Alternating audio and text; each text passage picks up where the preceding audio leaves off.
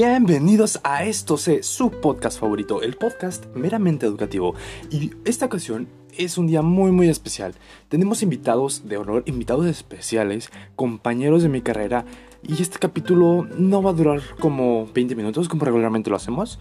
Este se va a prolongar un poco debido a que va a ser un recuento de lo que se vio durante todo un semestre. Así que espero que les guste. Mi nombre es Román Velázquez. Este es un episodio especial. En esta ocasión nos encontramos con compañeros de la carrera y este no es un episodio cualquiera. Este es un recuento de lo que se vio en la materia de herramientas en la observación y de la cultura escolar. Y nos encontramos con varios compañeros. Como primer invitado tenemos a Eric Cervantes. ¿Qué tal, Eric? ¿Cómo estás? Muy bien, hola, hola a todos. Gracias, gracias. También nos encontramos con Ariadna Vázquez. Ariadna, ¿cómo has estado? ¿Qué tal? Hola, muy bien, gracias. Saludos a todos. También tenemos aquí en el foro a Ángel Calva. ¿Qué tal, Ángel? ¿Cómo te ha ido? ¿Qué tal? Buenas tardes. Pues aquí andamos bien. Y por último nos encontramos con Alan de Jesús. ¿Cómo estás, Alan? ¿Qué tal? Hola, muy bien aquí. ¿Cómo están? Cabe mencionar que este podcast está grabado a distancia en varios lugares, en Tlahuelompa, en Ixmiquilpan, Actopan y Pachuca. Así que, sin más preámbulo, comenzamos. Como primer tema, vamos a hablar acerca de la cultura escolar. Nuestro compañero Eric nos comentará acerca de sus características, qué es y a qué se refiere. Sí, este, bueno, la cultura escolar lo podemos definir como eh, los patrones transmitidos históricamente que incluyen normas, valores, creencias, rituales y tradiciones. Eh, la, cultura, la cultura escolar eh, como muchos este, teóricos han dicho, es algo que tiene vida propia. O sea, dentro de la cultura escolar, o más bien dentro de la cultura, se crean nuevas culturas. En este caso, la cultura escolar tiene sus propias normas, eh, cosas o, comportamientos que el alumno, que el niño, hace fuera de la escuela, cambian completamente dentro de la escuela. Entonces, la cultura escolar se refiere a paradigmas, patrones, ideologías y creencias que alumnos, docentes y administrativos comparten y crean un ambiente diferente, encaminados obviamente a, valores e ideologías propias de la escuela. Entonces, por eso se habla de una cultura escolar. Eh, esto es un, es un paradigma, o sea, en, cuando, cuando ocurre esto de la pandemia, inmediatamente nace este, eh, se crea este paradigma, o bueno, este paradigma entra en función y todos los padres de familia, los alumnos, los maestros sabían que se, que se tenía que seguir educando, que no era como vacaciones, ¿no? De hecho, la disposición a seguirse educando fue lo que llevó a que se, que se tuviera un, un buen resultado de, de los alumnos y padres de familia. O sea, esta disposición está determinada por esta cultura, por esta cultura escolar, el paradigma de la educación. Inmediatamente cuando ocurre la, cuarentena, la pregunta era cómo continúas, cómo continúo con mi educación, ¿no? Y pues bueno, ya sabemos que fue a través de, de larga distancia, vía internet. Entonces, algunos ejemplos, compañeros, que quieran dar de cultura escolar. Claro, creo que un ejemplo clarísimo es cuando bueno, en las escuelas hay normas y más en las secundarias. Sabemos que no se permite la entrada a los jóvenes con el pelo largo. Regularmente creo que les piden em, tapa plana o corte militar. Son los únicos aceptables. Y considero yo que es cuando un pequeño sector pues está como que en contra, ¿no? Entonces como que todos los niños es de que cabello corto, bien uniformados, nunca, a la mayoría tratan de cumplir con ese aspecto de tal día deportes, tal día oficial, no ir con sudaderas que no sean de la escuela, esa cultura que ya tienen ellos mismos que no, ellos no estuvieron cuando se creó, digámoslo así, sino que ellos la siguen generación tras generación y creo que hasta esto le da cierto prestigio a las secundarias. Sí, claro, y ahí es una norma dentro de ellos. Y eso les, obviamente hace personas, o bueno, forma a personas con ciertos valores. Entonces ahí es cuando ya hablamos de una cultura. Cuando esta, esta persona se incluye automáticamente en esa norma y está siguiendo esos valores e ideologías, ya se está eh, llevando la, cultura. ¿Alguien más? No. ¿No? bueno. Eh, ¿Qué sería, ¿qué sería eh, lo que entienden por contracultura? Es como algo sobresaliente, algo que no es común dentro de la sociedad. Y pues esta está impregnada, por decirlo así, en los jóvenes, adultos y personas de la sociedad. Ok, y no sé, todos acostumbran a tener un corte X, igual no. Pero otras personas se dejan un cabello, no se ponen aretes, cosas así, sobresalen en la sociedad. Sí, exacto. Y entonces nosotros entendemos como, como contracultura, como todo aquello que vaya en contra de los ideales de la cultura. Ahora, cuando hablamos de un ideal, este es como algo al final, ¿no? Eh, como algo que un conjunto toma como verdadero.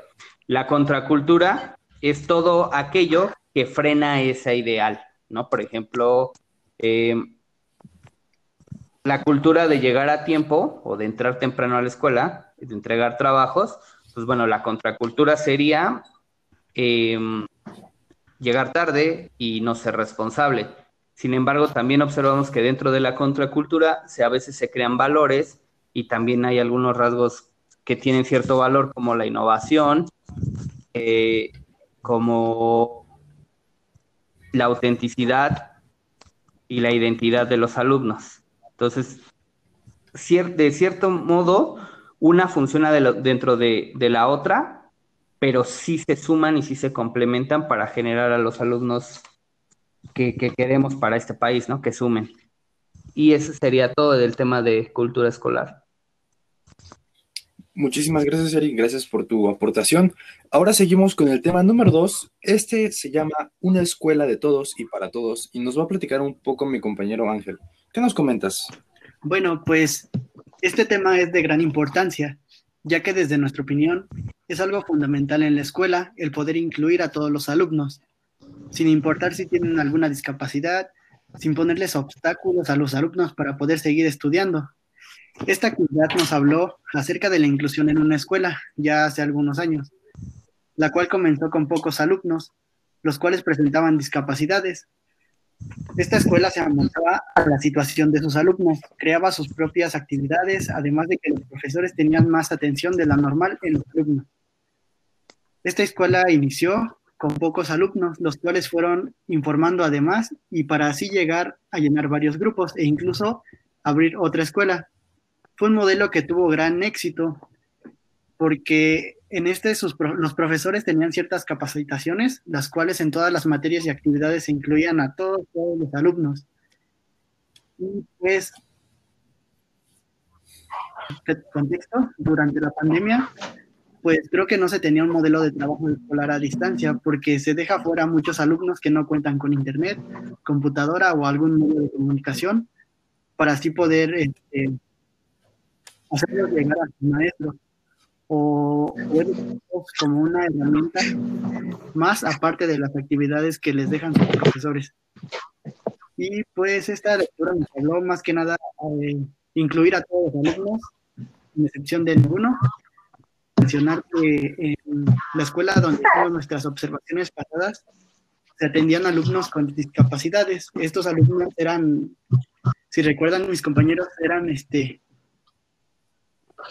inválidos y llegaban, obviamente sus padres los llevaban y pues ellos también recibían la educación.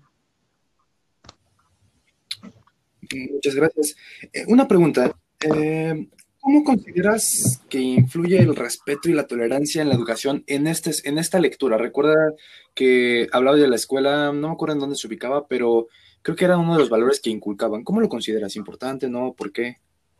Pues creo que es algo importante porque no debe de haber discriminación en los alumnos, tanto si uno está en buenas condiciones, por decirlo así, sano, a otro que no tiene las mismas. Entonces creo que todos deben de tener los mismos valores y es importante respetar a todos. Ok, muchísimas gracias. Seguimos con el siguiente tema que nos habla acerca de un organizador gráfico de la cultura escolar. En esta va a ser un poco diferente. Vamos a hablar de las características y mi compañero nos comentará acerca de este tema. Adelante. Eh, bueno, como sabemos, la cultura escolar debe de incluir ciertos rasgos muy importantes. Entre ellos debe de incluir los valores, las normas, las creencias, los rituales, los mitos y las ceremonias, comprendidas quizás en un distinto grado por los miembros de la comunidad escolar y que los identifican como integrantes de ella. Y lógicamente les permite comprender y comunicarse entre sí. Siendo este sistema de significados lo que generalmente estructura lo que la gente piensa y por tal razón la forma en que actúa. Eh, yo estuve checando algo importante de aquí, que era sobre el cambio cultural, que el autor es Rosman y algunos colaboradores del año 1988 que se decía que eran en tres, tres ámbitos, que era el evolutivo.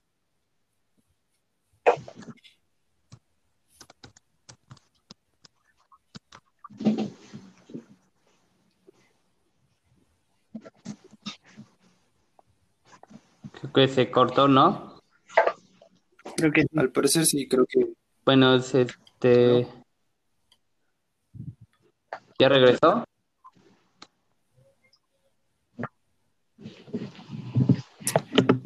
Bueno, démosle un poco de tiempo para que se vuelva a conectar nuestro compañero. Como mencioné al inicio, este podcast está hecho a distancia, entonces es un poco complicado a veces tener este, buena conexión. Bueno, continuamos con el siguiente tema, que es el tema número 4, y nos va a comentar Ariadna, la rúbrica para valorar a los alumnos. Adelante.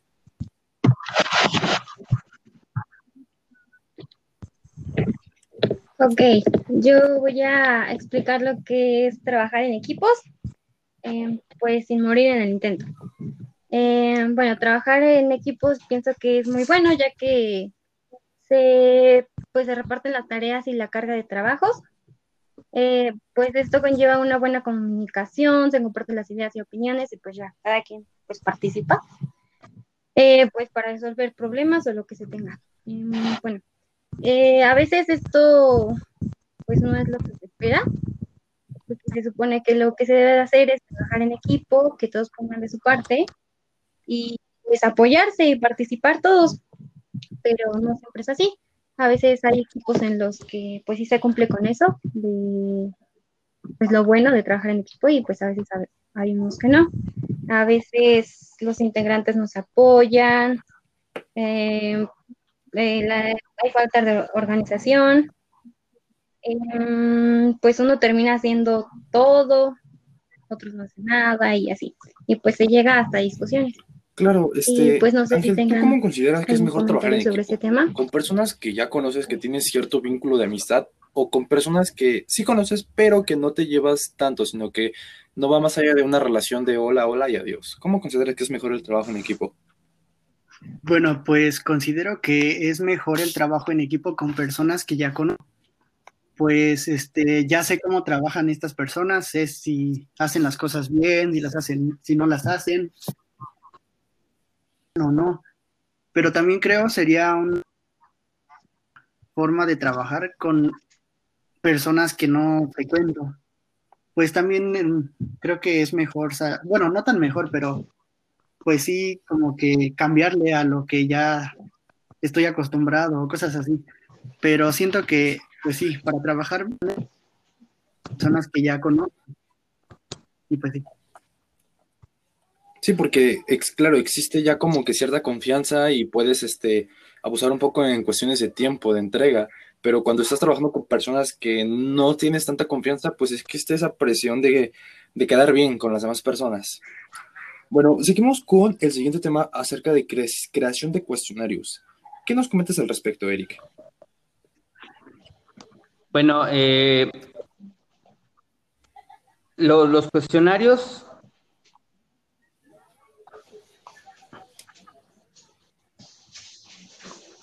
¿Me oyen? Sí, sí, sí. Ah, ok, ok. El cuestionario es un instrumento de investigación, ¿no? El cual busca recabar datos. Ahora hay varios tipos de cuestionarios. Tenemos el tipo de preguntas abiertas, el tipo cerradas, el mixto. Y Este regularmente se hace con la muestra eh, a, a estudiar. Por ejemplo, si yo tengo una escuela de mil personas, puedo tomar una muestra de a lo mejor 100 personas y voy a estandarizar un cuestionario. Y lo importante en el cuestionario es saber qué es lo que quieres obtener o qué resultados quieres averiguar con este cuestionario. Ya haciendo esto, tú puedes eh, sacar algunas conclusiones. Por ejemplo, en el tema de, de la escuela, de la cultura escolar, podrías saber si alguna creencia está mm, bien aceptada o no. Por ejemplo, hacer un cuestionario sobre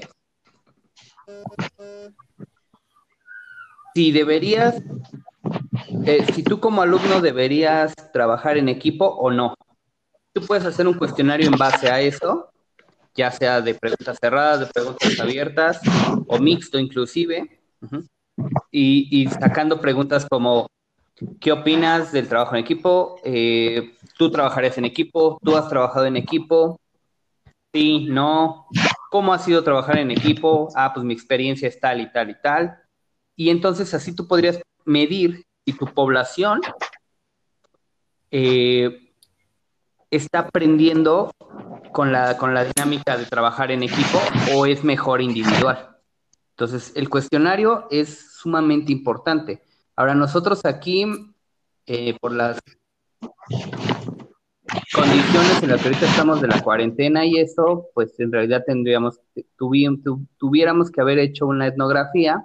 Sin embargo, tomamos el cuestionario para hacerlo a distancia a través de la tecnología. Y pues creo que tuvimos bastante buenos datos y supimos cómo la gente, cómo, cómo los administrativos, cómo los docentes y cómo los alumnos están llevando pues esta, este, este evento y pudimos sacar algunas conclusiones de estas. Y entonces para eso eh, nos sirve el cuestionario. Claro, muy, muy de acuerdo contigo, porque de hecho no es nada fácil el interpretar datos de, cuestionarios, más cuando son preguntas abiertas, como ya lo mencionas. Si bien se puede tener un poco más eh, control en la información con preguntas cerradas, el mixto, pues a la hora de interpretar datos sí es un poco más complicado. Y, si bien no estuviéramos en pues, y no tenemos confusiones, pues bueno, vamos al lugar donde se entrevistó y podemos preguntar a más personas para conocer otras ideas similares. Pero como estamos en esta situación, nos es difícil, nos fue un poco más complicado el realizar estos cuestionarios. Eh, Ariadna, ¿tú cómo, cómo, opinas? ¿Qué opinas? En breve, tu opinión acerca de realizar cuestionarios a distancia. ¿Es efectivo o de plano no es recomendable? ¿Qué nos comentas? Pues yo pienso que, bueno, a mí no me pareció muy efectivo porque a veces, pues no se tiene el cómo, bueno, eh, poder, ay, ¿cómo le explico? Mm, no se puede,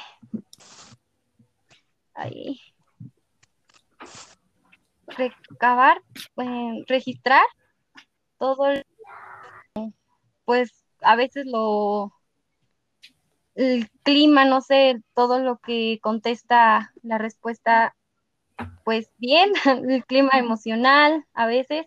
Sí, sí. Eh, no sé, sabe lo, no sé, lo, las descripciones contextuales también. No se sabe si la comodidad o, ajá, sí, comodidad que tiene el entrevistado.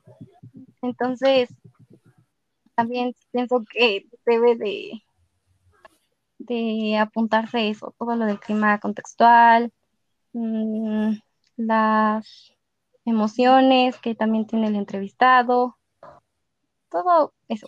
muchas gracias. Alan, ¿tú qué opinas? tú que estás en una región del estado un poco más alejada de nosotros, que estamos en casi el valle, ¿Cómo fue tu experiencia al realizar estos cuestionarios, comunicarte con nosotros, ponerte de acuerdo? Porque tengo entendido que a veces se va la luz en tu comunidad y así. ¿Cómo fue tu experiencia? Hola, hola. Hola. Creo que tiene... Ya, ya llegué. ¿Sí estás ahí? Ya. Ok. Ajá. A ver, repítemelo, la pregunta.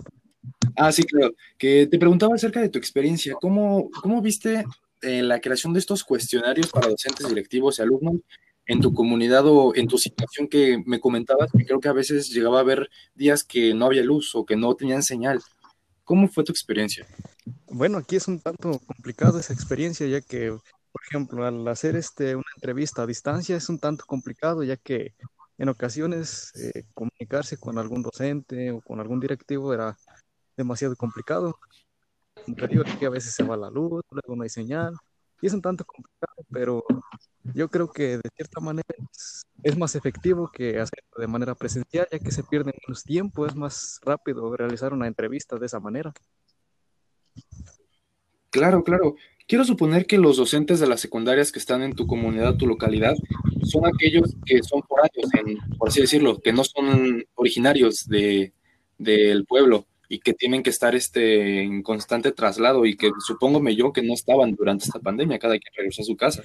Creo que eso también supongo yo que es algo que influye. Sí, fíjate que sí, aunque realmente aquí en la secundaria aquí de mi comunidad, eh, la mayoría de los docentes casi son de aquí mismo, de la comunidad, o son de comunidades no muy lejanas. Son unos cuantos los que son Ah, ok. foráneos, nada más.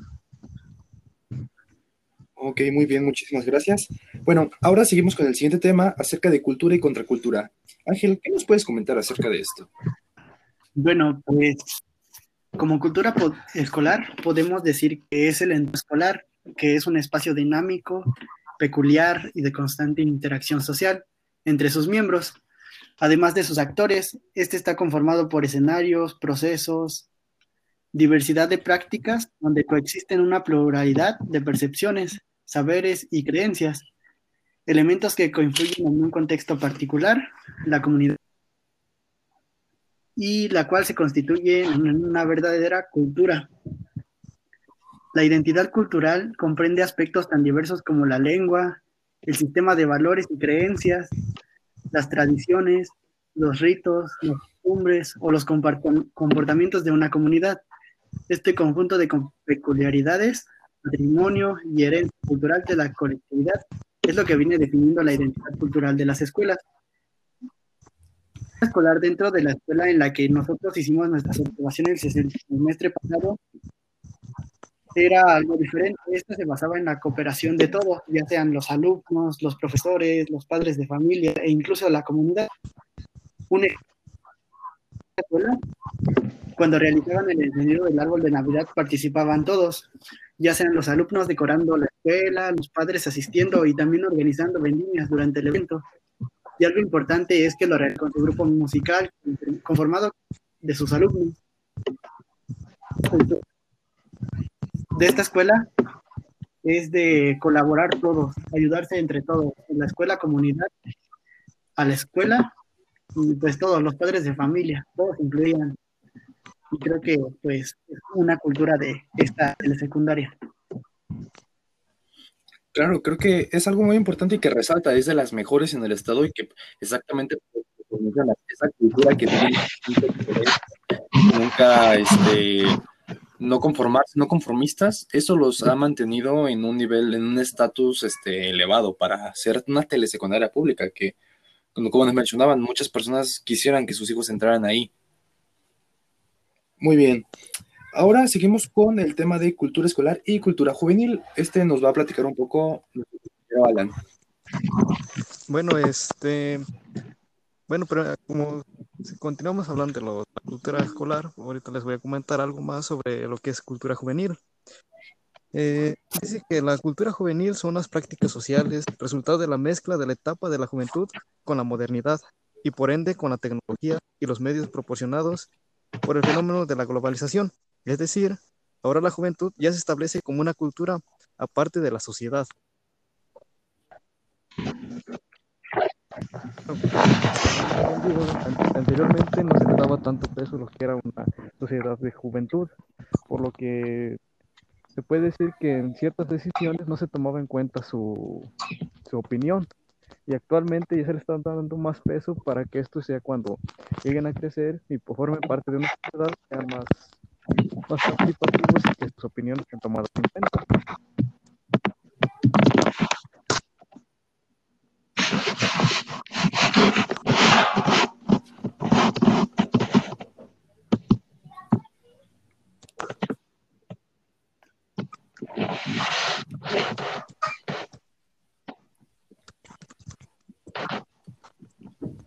¿Sigues ahí? Sí, sigo aquí. Ah, ok. Bueno, muchísimas gracias. Ahora, recuerdan que ya durante esta pandemia la profe nos envió un video acerca de culturas y contraculturas. Edna, ¿qué nos puedes comentar acerca de ese video? ¿Qué fue lo que rescataste? Ok, el documental de culturas y contraculturas. Bueno, eh, pues yo lo que vi decía que la contracultura son como los valores o no sé, las ideas que tienen que chocan con lo establecido a lo que ya tiene una sociedad. Es como comportamientos de reclamo hacia la cultura ya establecida. Pues esta es una como consecuencia de la inconformidad que se tiene. Mm, decía que algunos ejemplos de contraculturas de grupos sociales son los punks y los hippies. Eh, comentaba que las personas se quejaban o decían que esos movimientos hacían acciones que afectaban a las personas y pues, esto era durante un periodo largo. también explicaban que los mismos, los de grupos, decían que esto lo hacían por las aspiraciones y sueños que tenían como grupo y también de cada uno. Em, para diferenciarse entre ellos, ocupaban, pues, no sé, diferentes símbolos, eh, vestían de una manera, pues, diferente. También eh, ocupaban un cierto lenguaje y, pues, diferentes temáticas. Mm, había un chico que hablaba que, pues, a pesar de todo eso, se tenía que respetar y no pelearse puede ser el primer paso para pues mejor convivencia y que no se atacaran entre sí. Em, también, bueno, yo pienso que las contraculturas son básicamente como culturas pequeñas, algo así. Porque pues es lo mismo que una cultura, se identifican entre ellos por ideas, creencias, costumbres o hábitos y pues eso lo identifica como un grupo social, solo que estas se oponen o piensan diferente a la cultura que es dominante. Sí, claro, creo que algo que también debemos recalcar es que el ser humano desde su aparición aquí en la Tierra se ha esmerado por rechazar lo que se tiene por naturaleza, ¿me entienden? Se ha esmerado por rechazar lo que le a alguien, entonces siempre es de que busca su propia identidad o su propia lógica eh, basada en su raciona, racional, racionamiento. Perdón. Entonces, esto es un ejemplo de ello, como dices, los hippies y los punk, que creo que ya son extintos los ambos. Y este, parece interesante, creo que estas nunca se van a acabar, las contraculturas, siempre van a existir, podemos extinguirnos nosotros, pero esto va a seguir. Muchas gracias. Ahora vamos con algo muy peculiar, una película que nos mandó la profesora. Eh, ¿Qué nos comentas acerca de la película Freedom Riders? ¿Qué te pareció? Bueno, en la película Los escritores de, la libertad, eh, prácticamente se habla sobre la minoría, ¿no? Y cómo la minoría es aplastada por el sistema o la cultura que ya está establecida. Ahora, eh, como decía mi compañera, hay cultura dentro de la cultura, ¿no? O sea, tú llamas contracultura a todo aquel que no a todo aquello que no va establecido contra, con la cultura en general.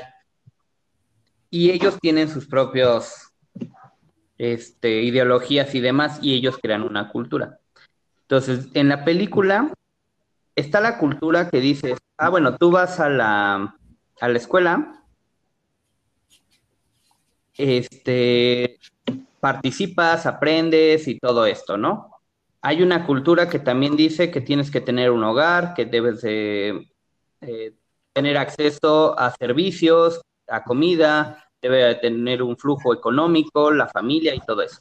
Bueno, en la película te menciona que en la minoría las oportunidades son escasas porque hay una clase, un, grupo dentro de una escuela en un, en un gueto, que es un, un barrio de gente de color en Estados Unidos, en donde no tienen muchas oportunidades. Dentro de esto hay uno que son los peores, ¿no? Ellos son como la contracultura de todo.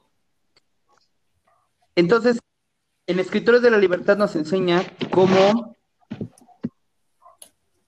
sí hay una ideología en ellos, o sea, ellos sí quieren salir, pero no saben cómo, o sea, su contexto los aplasta tanto que ellos no saben hacia dónde eh, dirigirse.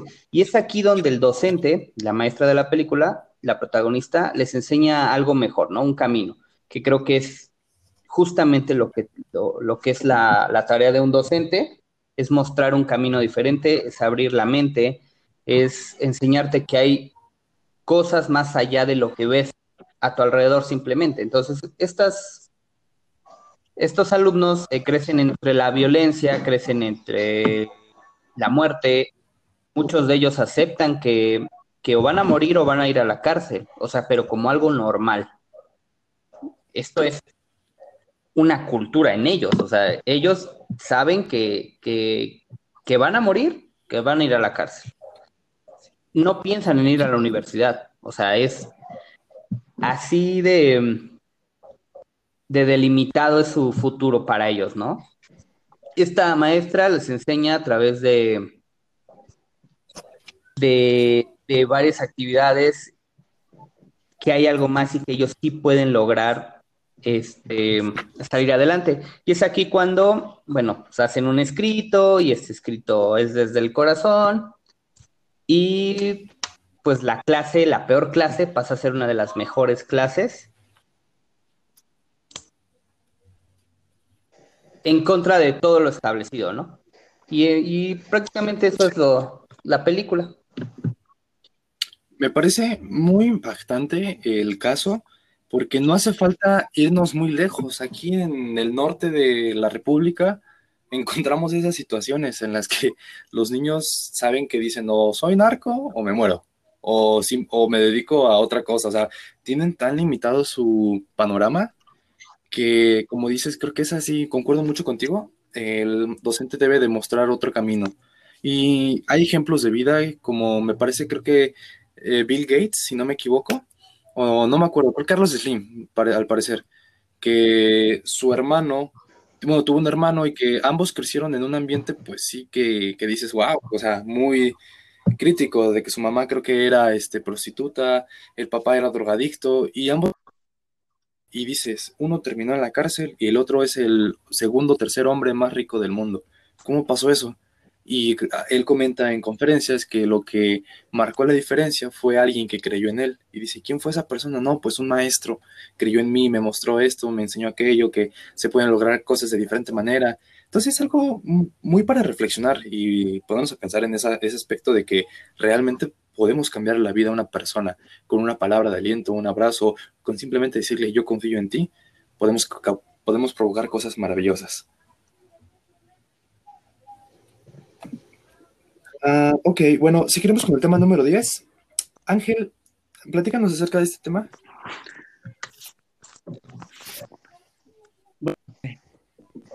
Pues trata de las actividades durante el confinamiento. Eh, en las actividades escolares siento que han sido buenas, ya que en mi caso cuento con internet y una computadora para realizarlos. Pero también, así como sabemos, hay algunos compañeros que no cuentan con dichas este, actividades. Entonces, por lo tanto, no creo que sea el mismo aprendizaje, por decirlo así, pues porque no tienen como algún apoyo adicional al que los profesores envían, que serían las actividades normales. Entonces, pues, además también hablando, los profesores, algunos dejaban este, trabajos, eh, bueno, había muchas actividades, cosa que en, clases de trabajo. Y pues sí, creo que mi experiencia durante, al elaborar mis trabajos ha sido buena, pero pues es un caso diferente. También cuéntanos de um, compañero ¿cómo fue tu, cómo elaboraste tus actividades escolares durante este confinamiento?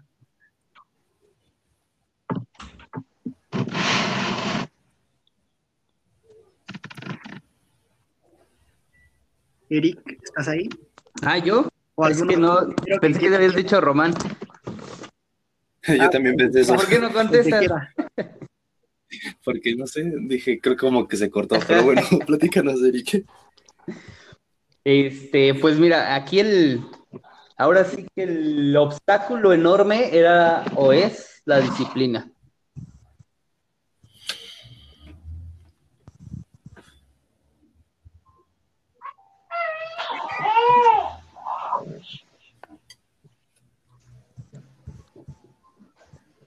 Eric. escuchando? ¿Algún otro compañero que... Ariana, me gustaría escuchar tu experiencia acerca de cómo fue tu trabajo durante el confinamiento. Tengo entendido que tuviste tu bebé, muchísimas felicidades. ¿Cómo fue para ti el estudiante ser mamá, el estar cuidándote de la pandemia? Cuéntanos. Pues la verdad ha sido algo difícil. Em, bueno, como ya saben, eh, bueno, algunos saben, eh, pues no me alivié aquí, estuve en eh, fuera de la ciudad, así que pues mi bebé estuvo un poquito delicada, estuvo hospitalizada, así que mucho tiempo después regresé aquí a casita. Em, pues la verdad no, no me dio mucho tiempo, no tenía el tiempo suficiente para poder realizar todas las actividades. Tenía que cuidar a mi bebé y que luego que estaba malita y cosas así. Entonces, pues se me hizo algo difícil. Eh, pues con la pandemia, pues, ah, eh, pues hasta eso no lo he, no se me ha hecho muy malo porque pues he estado aquí en casa, no hay, no tengo la necesidad de salir, pues, Me parece muy interesante y, pues sí, hacerte aparte, qué bueno que la normal ha sido muy comprensiva con todos nosotros en cada situación y este espero que te encuentres muy bien y que pronto podamos volver a vernos como antes. Gracias. Bueno, seguimos con el siguiente tema. Este, este nos va a platicar nuestro compañero Ángel, la entrevista como encuentro de subjetividades. ¿Qué nos comentas al respecto, Ángel? Eh, bueno, la entrevista como encuentro de subjetividades. Eh, nos habla que la entrevista, pues como sabemos, es generar una interacción donde se implican al menos dos personas, el cual es el que la persona que entrevista y el otro que contesta. la entrevista se usa para explorar la subjetividad y reformula en un tal proceso una historia de vida.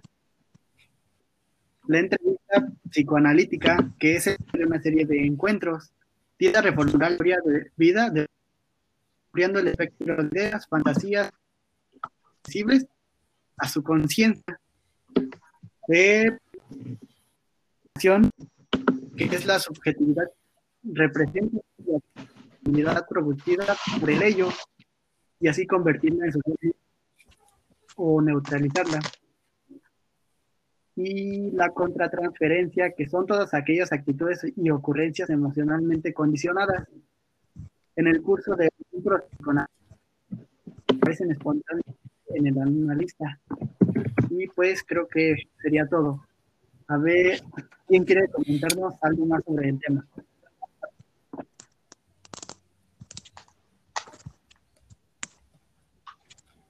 Pues, considero que este cada entrevista, como mencionaste, es este, va dirigida o tiene cierto enfoque. La psicoanalítica, de profundidad, psicoanálisis, la de investigación, son para diferentes fines. Entonces, este, dependiendo eh, la investigación que queramos hacer, es como nos va a funcionar cada entrevista. Si queremos saber un poco más acerca de la situación emocional tal vez de la persona, podremos aplicar lo que viene siendo el psicoanálisis, que es una teoría que ya vimos en clases. Y dependiendo, ¿no? ¿Qué es lo que queremos? Primero establecer eso. ¿Qué es lo que quieres? y ahora sí utilizar el instrumento o el medio correcto o más adecuado a tus necesidades.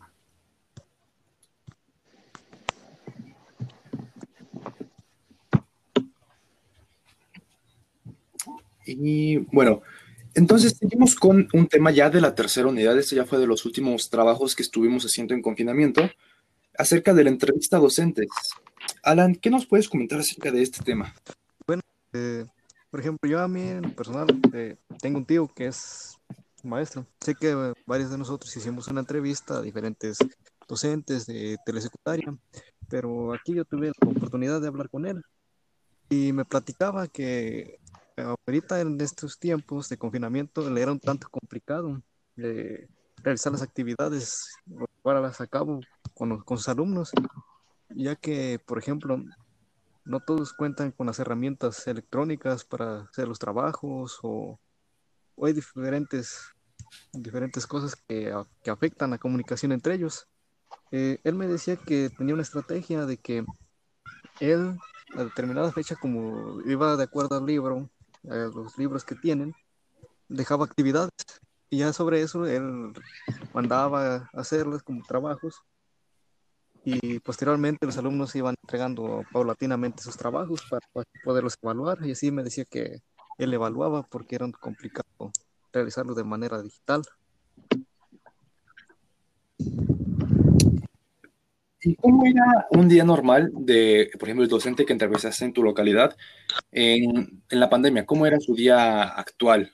¿Qué es lo que hace? ¿Cómo empieza su rutina? Eh, bueno, lo que comentaba él es que él tomaba su horario de clases tal como era. Por ejemplo, empezaba a las ocho y media. A esa hora algunas veces tenía una reunión con otros docentes para ver cómo iba la situación de los alumnos, con los directivos y todo eso. Y hacían reuniones. Posteriormente ya este, hacía como su plan de trabajo o revisaba algunas copias que recibía de los alumnos para, para ir evaluando, eh, entregar calificaciones. Y pues casi todo el día decía que pues no salía de su casa, que más que nada se, distraía revisando trabajos de sus alumnos y pues ya todo eso. Ok, muchas gracias por tu, aportación. Tú, ya como esto punto de vista tuyo, ¿cuál crees que fue eh, la mayor barrera, el mayor reto para ellos al evaluar a sus alumnos? Pues más que nada sería como llevar un control de, de, cada uno de ellos. Por ejemplo, hay algunos alumnos que tienen necesidades diferentes, los cuales es un poco más complicado dejar trabajos iguales a cada uno de ellos. Y bueno, yo siento que lo más complicado es dejar un trabajo especial para cada uno de ellos, porque es lo que hacía él. Decía, no, pues este, este va más atrasado o tiene esta necesidad, y entonces tenía que hacer trabajos especiales para cada uno de ellos, lo cual se le hacía más complicado a la hora de evaluar, porque era personalizada su evaluación. Sí, claro, recordemos que no tiene solamente un alumno, ha de tener como 20, mínimo 25, 30. Entonces sí es un poco complicado.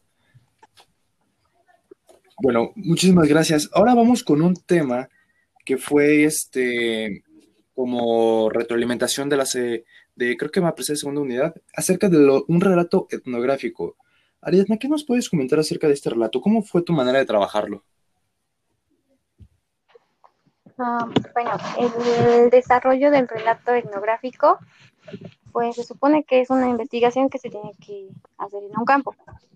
Eh, no lo pudimos hacer como estaba ya planeado por lo mismo del confinamiento.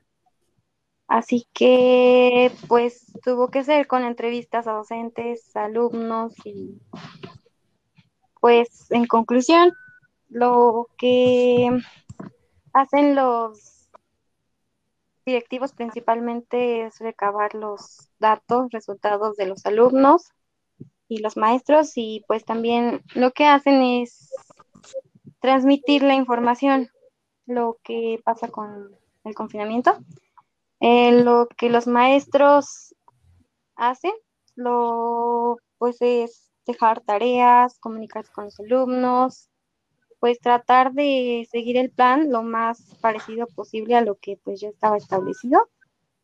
Y lo que hacen los alumnos es pues realizar las tareas, recibir todos esos mensajes.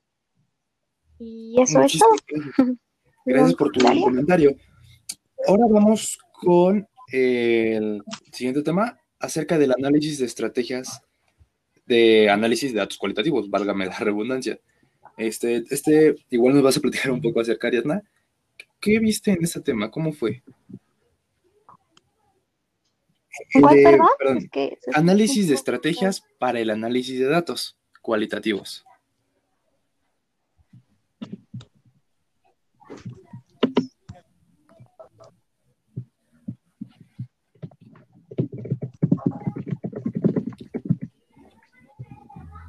Bueno, en esta hablábamos un poco acerca de la transcripción de la entrevista, la organización de los materiales producidos y codificar y cuándo iniciar este proceso. Bueno, como sabemos, hay diferentes estrategias para realizar entrevistas, ¿ok?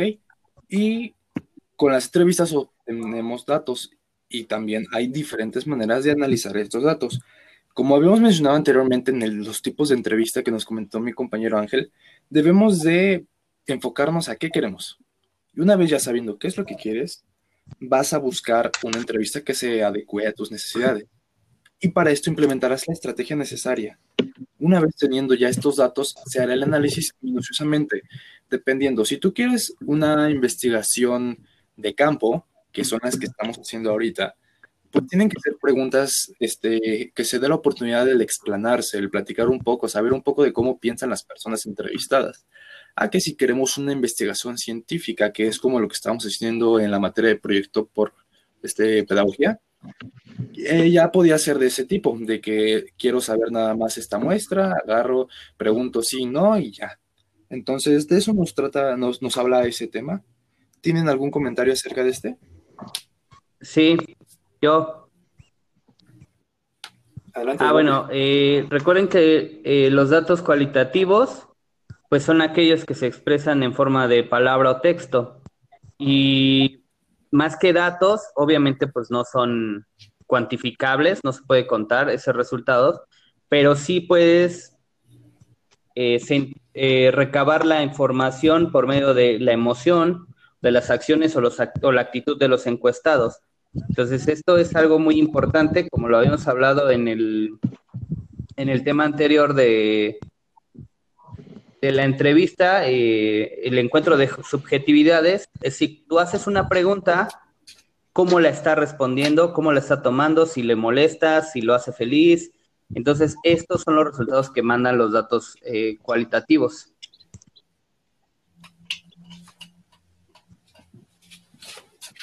Sí, claro. De hecho, es algo que el confinamiento nos quitó, digámoslo así, esa experiencia de ver este como la emoción, la actitud de la persona al responder cierta pregunta, porque a veces hablamos más con el rostro, con el cuerpo, que con las palabras. Sí, exacto.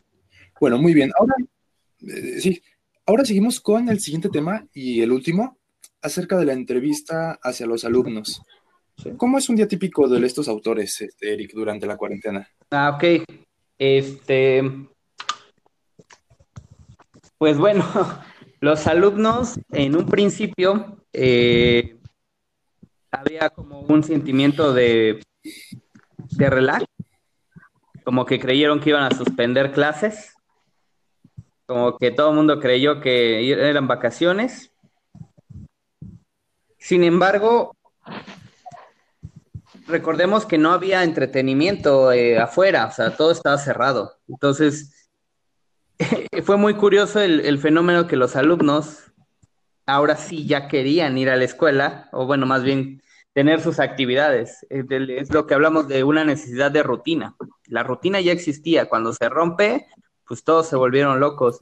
Entonces, eh, fue muy grato ver cómo los alumnos sí ponían empeño a cumplir con sus deberes y cómo los padres de familia que no tenían acceso a datos o a internet buscaban la manera de ponerse en contacto con el docente. Porque en esta pandemia pudimos notar cómo se le dio la fuerza a la educación y cómo se le dio la fuerza a seguir la rutina.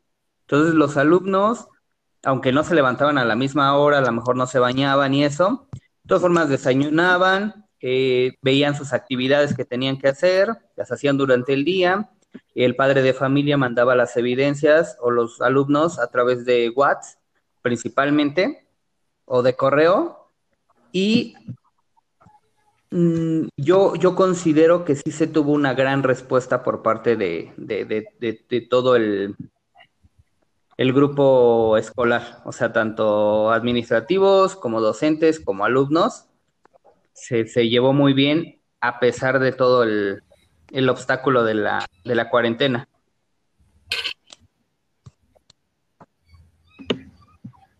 Claro que sí, este realmente fue un esfuerzo que se tiene que, que decir, se tiene que mencionar, porque nadie estaba preparado para esto. Como lo mencionamos en otros trabajos, no estábamos preparados, ni docentes ni alumnos. Nos cayó igual así de, pues es esto y ya. pero no, no debemos este, ver lo malo, sino, ok, reconocerlo y avanzar, avanzar, avanzar. Ahora, pues bueno, como conclusión de este podcast, pues considero que este semestre fue un poco distinto a lo que teníamos pensado al inicio de año. No es como lo esperábamos, pero supimos sobrellevar la situación, supimos este, el ser un poco más autodidactas, algunos ya lo eran, ya, ya tenían esta experiencia, pero el estar realmente encerrados es un tiempo de reflexión y de cambio. Entonces siento que esto va a ser un parteaguas del antes y el después, no solo en el sistema educativo, sino en nuestras vidas. Esto va a marcar una diferencia y este y pues bueno, creo yo que este semestre si bien no pudimos lograr los aprendizajes esperados, entraremos el siguiente con más ganas y con más dedicación.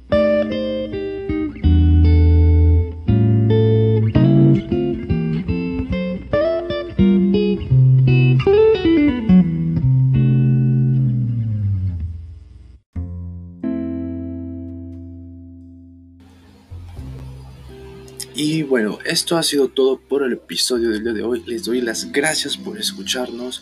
Espero que les haya gustado y que les haya servido esta información. Esta información va dedicada a futuros normalistas y en especial a nuestra asesora, la maestra Gaby, que lo hicimos con mucho cariño, mucha dedicación. Y pues esto es un podcast grabado a distancia en varios lugares, tanto como en Pachuca, Actopan e Ixmiquilpan. Así que con esto nos despedimos. Yo soy Román Velázquez.